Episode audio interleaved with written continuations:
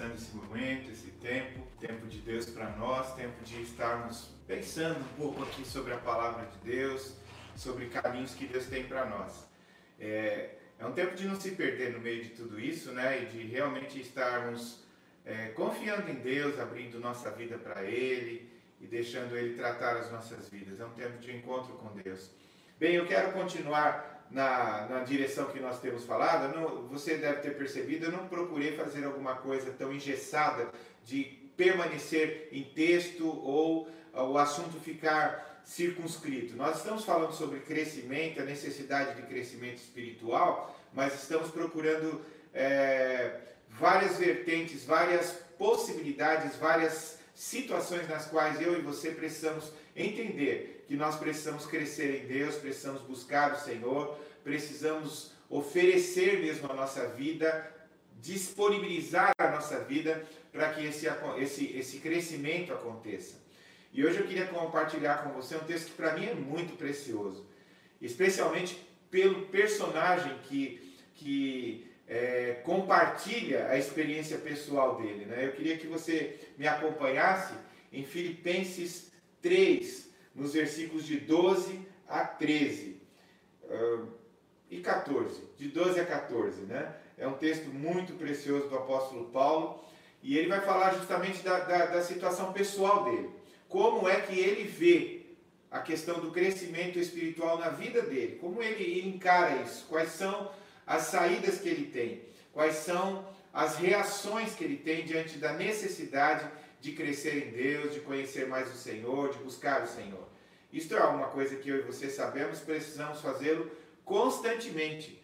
Porém, há algumas atitudes que nós podemos aprender com Paulo, nós podemos aprender como já vimos em outras situações com Noé, e com Paulo mesmo, quando vimos lá em Romanos 12, né? Mas eu quero partilhar com você então um pouco sobre isso.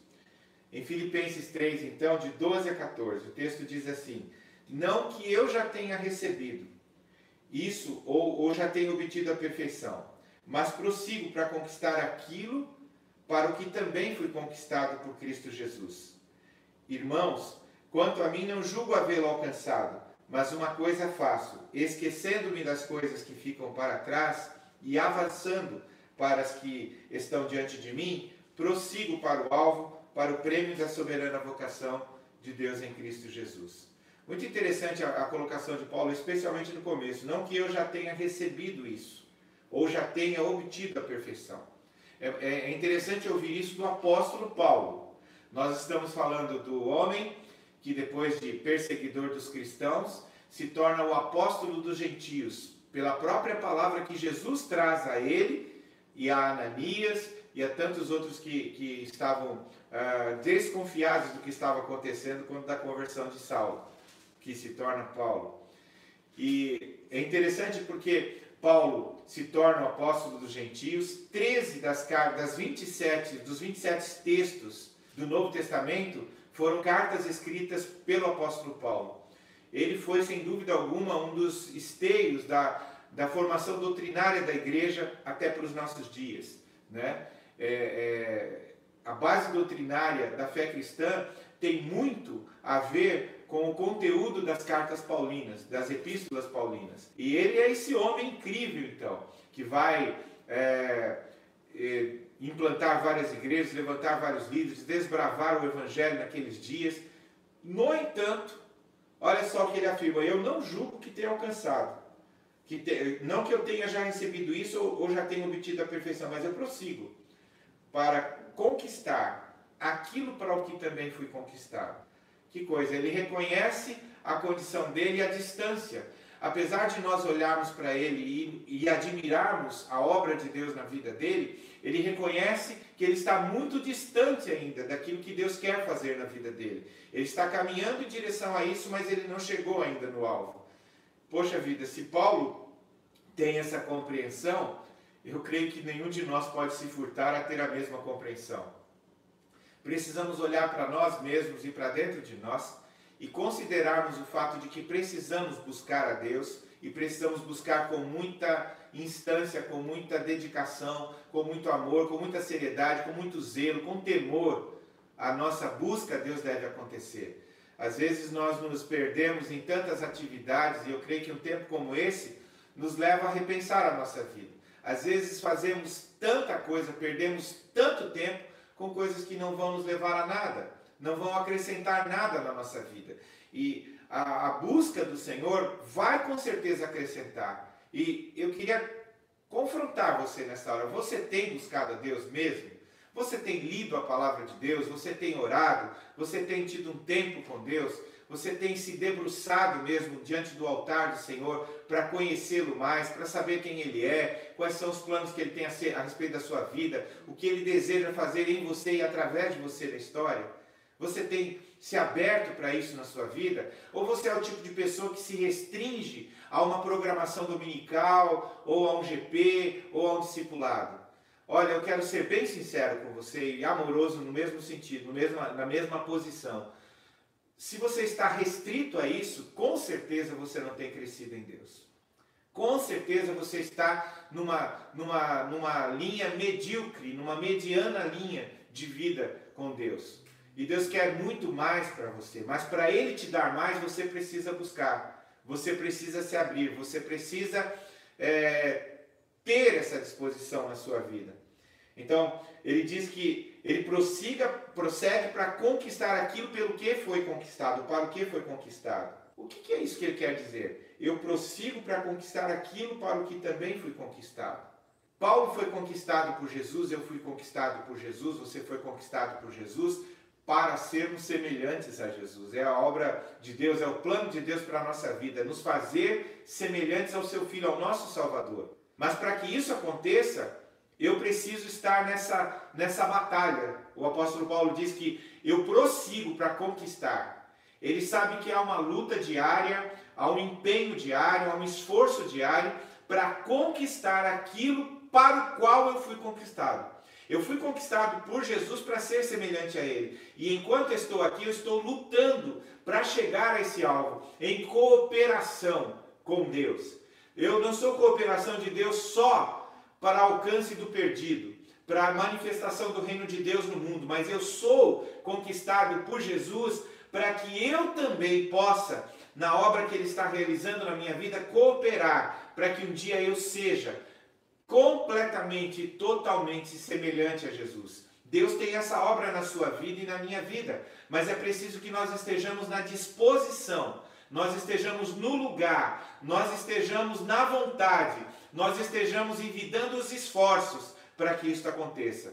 Os esforços você já sabe, tem a ver com a sua, a sua leitura da palavra, e não é uma leitura superficial buscando tão somente conhecimento, entendimento imediato do, da letra, mas é buscar o que está por trás da letra, o espírito da letra, aquilo que Deus quer falar ao seu coração, a palavra rema, a palavra sobrenatural que vem ao seu coração para ministrar você, para edificar você, para fazer de você uma pessoa segundo o coração de Deus.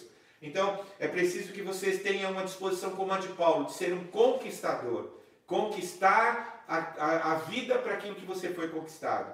Essa é a primeira colocação de Paulo. Mas Paulo continua e ele vai falar de coisas muito interessantes. Ele diz: Olha, irmãos, quanto a mim, eu não julgo haver alcançado o alvo que Deus tem. Ou seja, ele não é ainda semelhante a Jesus.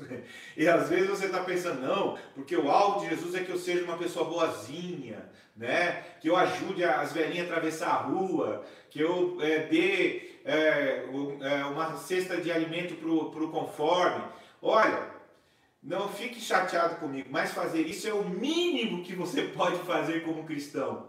Se você fizer isso, você está fazendo raso. Se você não faz isso, meu Deus, a coisa está feia. né? Você precisa buscar mais. Você, você não é um religioso. Deus não te chamou para compor uma religião. Ele te chamou para viver uma vida. Uma vida abundante, plena, totalmente tomada de Deus.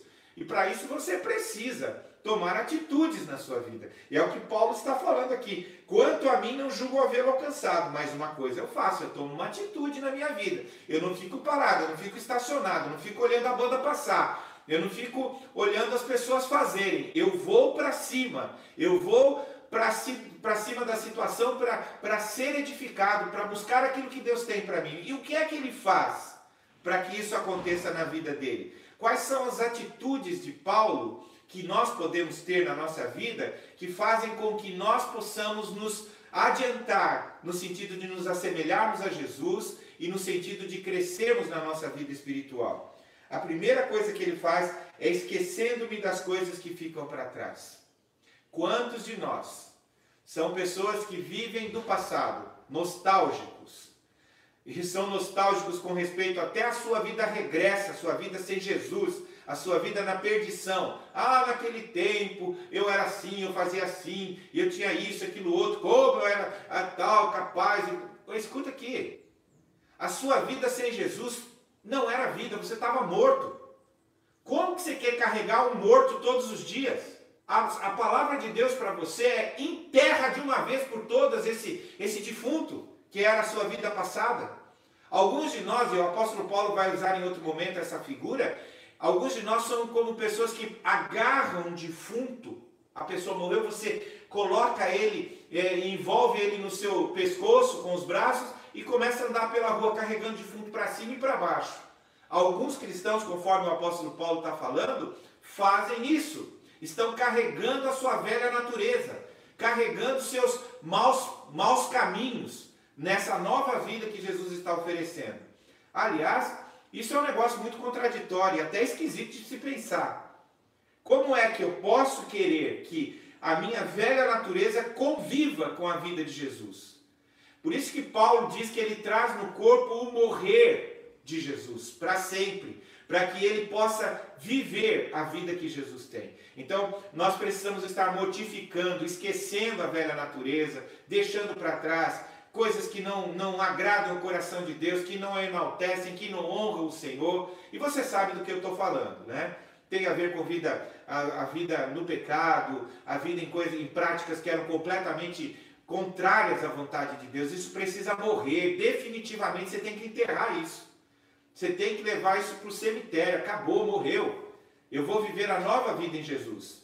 Quando eu estou falando isso, você é sábio para entender que muitas vezes, apesar de enterrarmos, de forma inadvertida nós estamos desenterrando, né? E aí é, é, é o caso de lembrar, né? E falar, ô Adão, pode descer, né? Volta para a cova. A, a velha natureza, volta para a cova. Não é para ficar vivendo em mim. Eu quero viver a nova vida de Jesus. Por isso, o entendimento, o discernimento que Deus dá para mim para você é necessário para que a gente vá deixando essa velha vida e vivendo a nova vida. Mas para isso é preciso, é necessário, é fundamental esquecer do que ficou para trás. Aquilo que ficou para trás não sai do seu HD, no sentido de memória, mas ele não pode ter influência sobre a vida, a sua vida hoje. A sua vida hoje é pautada, é direcionada, é dirigida, é abençoada pelo Senhor. Então, você deve estar firmado no que Deus tem para você. Então, esquecendo-me das coisas que para trás ficam e avançando para as que estão diante de mim. Então, você esquece do que ficou para trás e você avança para o que está adiante. Como é que você avança para o que está adiante?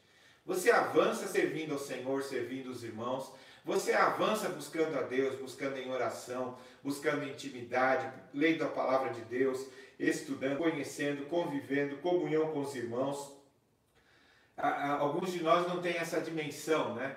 Eu creio que estamos na, na síndrome da, da, mortal familiaridade com o sublime. Né? É, nós estamos tão acostumados com a igreja que nós não percebemos a sobrenaturalidade dela. Ela é a noiva de Jesus. Ela é incrível, ela é soberana nesse sentido sobre a nossa vida. Ela é o presente de Deus para nós. Nós fomos inseridos nela pela graça de Jesus. Não é porque você fez um cadastro lá na comunidade e se tornou membro. Isso aí é pouco. O que Jesus fez, ele derramou o sangue dele, ele derramou a vida dele para constituir, estabelecer a igreja. E você, como membro desta igreja, você é precioso aos olhos do Senhor. E essa igreja é preciosa. Não é só você. Ele não salvou a mim, ele salvou-nos, ele salvou a igreja dele, ele está resgatando a igreja dele. E eu faço parte desse corpo, dessa família, desse povo de Deus. Então, eu preciso valorizar sobremodo a igreja, a noiva, não é? Eu tenho que amar o noivo e amar a noiva. Amar a noiva como preciosa aos olhos do Senhor e servi-la, servi-la com o meu melhor, oferecer o meu melhor, porque ali é o caminho de Deus para a manifestação do reino dele no mundo. A igreja é essa agência do reino de Deus para a manifestação do, do reino dele no mundo, onde nós estivermos, como passarmos, o reino de Deus vai estar sendo manifestado.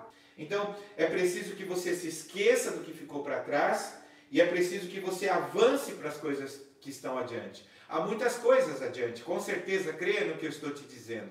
Quando você recebeu Jesus como seu Salvador, o Espírito Santo veio habitar em você e se tornou o selo, a garantia, a promessa de que você vai entrar no céu. Essa é a primeira coisa. Então você soube que o Espírito Santo tinha mais do que simplesmente selar você. Ele queria batizar você com dons e ministérios, batizar você com o Espírito Santo, batizar você com algo mais, para uma vida plena. E quando você recebe também o batismo do Espírito Santo, você vai sendo habilitado por Deus para servir em todo o propósito que Ele tem. E Deus tem um propósito que é muito maior do que eu, do que você e do que até a nossa comunidade local. Ela, esse plano, esse projeto de Deus invade o mundo todo. Deus quer salvar o mundo e Ele quer usar a mim e a você para que isso aconteça. Por isso ele envia o Espírito Santo sobre nós. E o Espírito Santo derrama sobre a minha vida, sobre a sua vida, coisas incríveis. Ele derrama sobre a minha vida, sobre a, vida, a sua vida, o fruto dele. O fruto dele é a expressão do caráter de Jesus, o fruto do Espírito Santo. E esse fruto vai gerar em mim e em você a, a semelhança de Jesus. Ele vai fazer com que nós estejamos em muitas situações agindo como Jesus. E mais que isso, ele não apenas derrama o fruto do Espírito, mas ele derrama dons sobre nós, presentes da graça de Deus, nos habilitando ao serviço do Senhor. Dons ministeriais que ele dá à igreja, eu já falei sobre isso aqui, não é? Uh, apóstolos, profetas, uh, evangelistas, pastores e mestres, que são colocados. Esse, esse dom não é para a pessoa, é o dom para a igreja. Esse dom é para habilitar a igreja para o serviço do Senhor. E então vem os dons espirituais, os dons motivacionais e os dons de milagres, os dons manifestacionais. Esses dons coloca apóstolos, evangelistas, pastores, mestres, profetas, ele coloca sobre nós para que ele nos habilite ao serviço que vamos fazer no mundo. E esses cinco também vão junto para fazer no mundo. Essa é a obra de Deus na história. E ele nos habilita, nos capacita para que isso aconteça. E em cima disso, quantas coisas vão acontecer? Deus está habilitando você. Quem sabe você está pensando, pastor, mas o senhor não entendeu. Eu não fui chamado para ser pastor nem missionário. Mas quem disse que você tem que ser chamado para ser pastor ou missionário? Onde é que está escrito isso? O que você foi chamado a ser, porque ele te constituiu assim, é um sacerdote. Você lembra no Antigo Testamento? Todo o povo tinha que ir para o sacerdote que ia orar por, pelo povo, para perdão dos pecados do povo. Eles traziam os animaizinhos tal, que eram sacrificados para perdão de pecados. Então toda pessoa que queria conversar com Deus, conversar alguma coisa a respeito de Deus, tinha que falar com o sacerdote. Pescou? Agora Deus constituiu você essa pessoa. Ei! Você é o sacerdote de Deus. Você é aquele que faz a ligação entre o céu e a terra.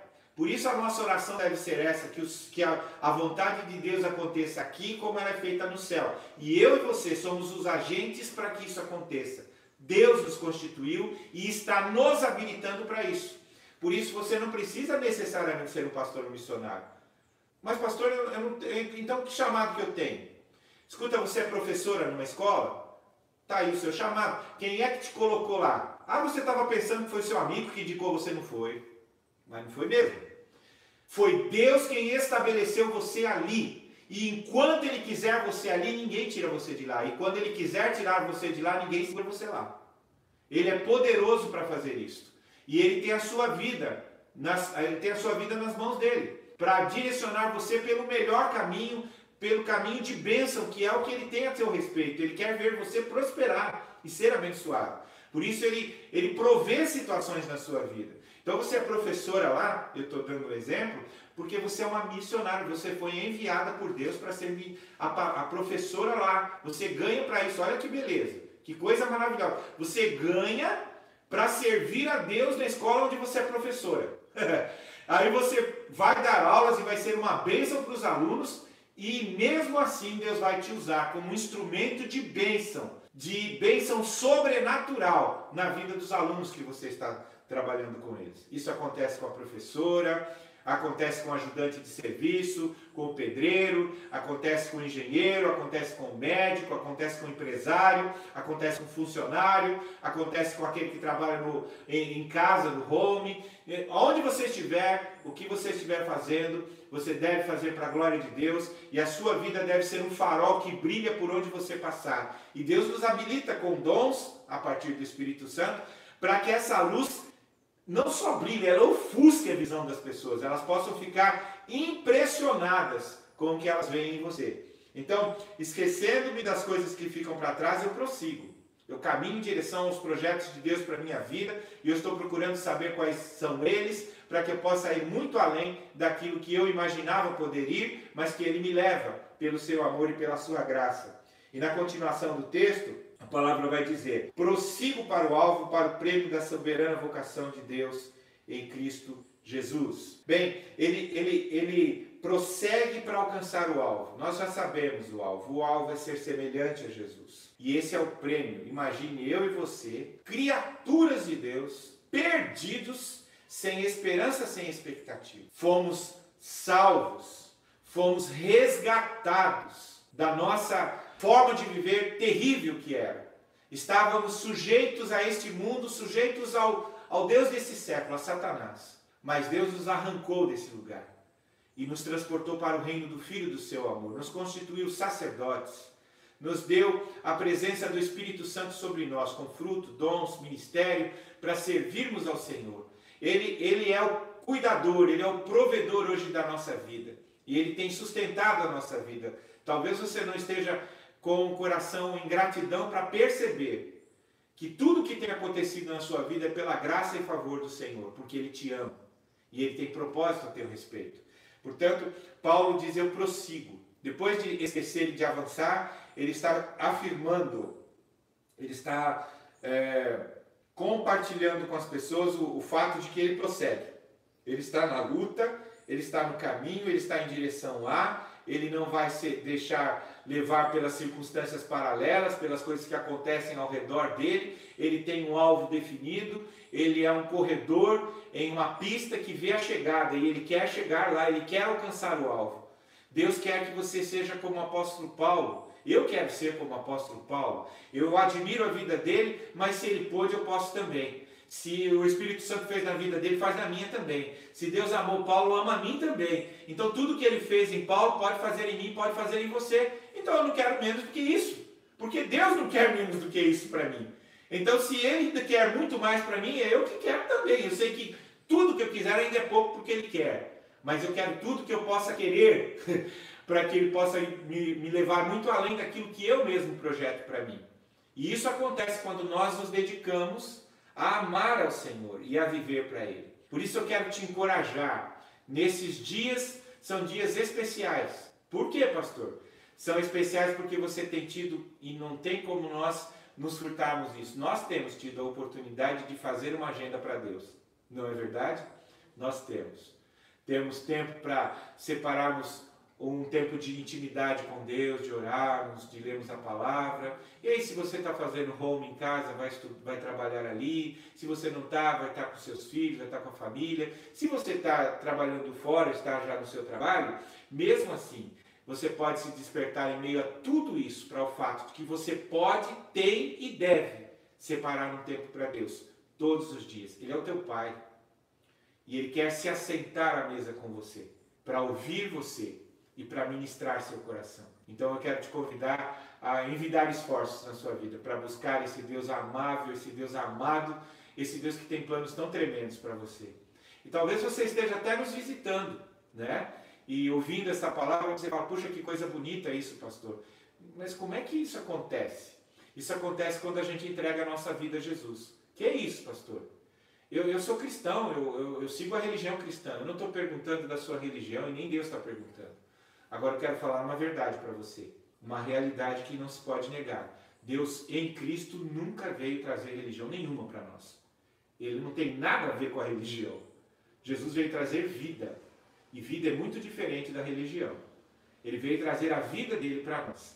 E quando nós o recebemos, quando nós o conhecemos, nós recebemos essa vida. Pastor, mas como é que faz isso? A Bíblia diz que a distância de uma oração você pode entregar sua vida a Jesus e nascer de novo. E eu queria convidar você, eu vou orar pelas pessoas agora, mas quero orar por você que deseja entregar sua vida a Jesus. Você pode, no seu lugar, aí onde você está, orar comigo.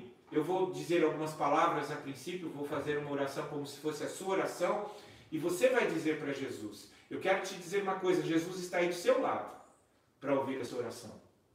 Tremeu agora? Pois é para tremer mesmo, ele está. Ele está. E ele veio só para te ouvir. O maior desejo do coração do Pai é ouvir de você que você está voltando para casa. Você é o filho pródigo que volta para o Pai. Então, como você está aí, repita a oração que eu vou fazer. Há muitas outras pessoas assistindo agora que vão estar orando por você também, para que esta seja a decisão final e a decisão mais acertada da sua vida, em nome de Jesus. Eu vou orar por você e em seguida eu vou estar orando por todos nós. Então, repita as palavras que eu vou dizer e diga para Jesus o que você quer fazer.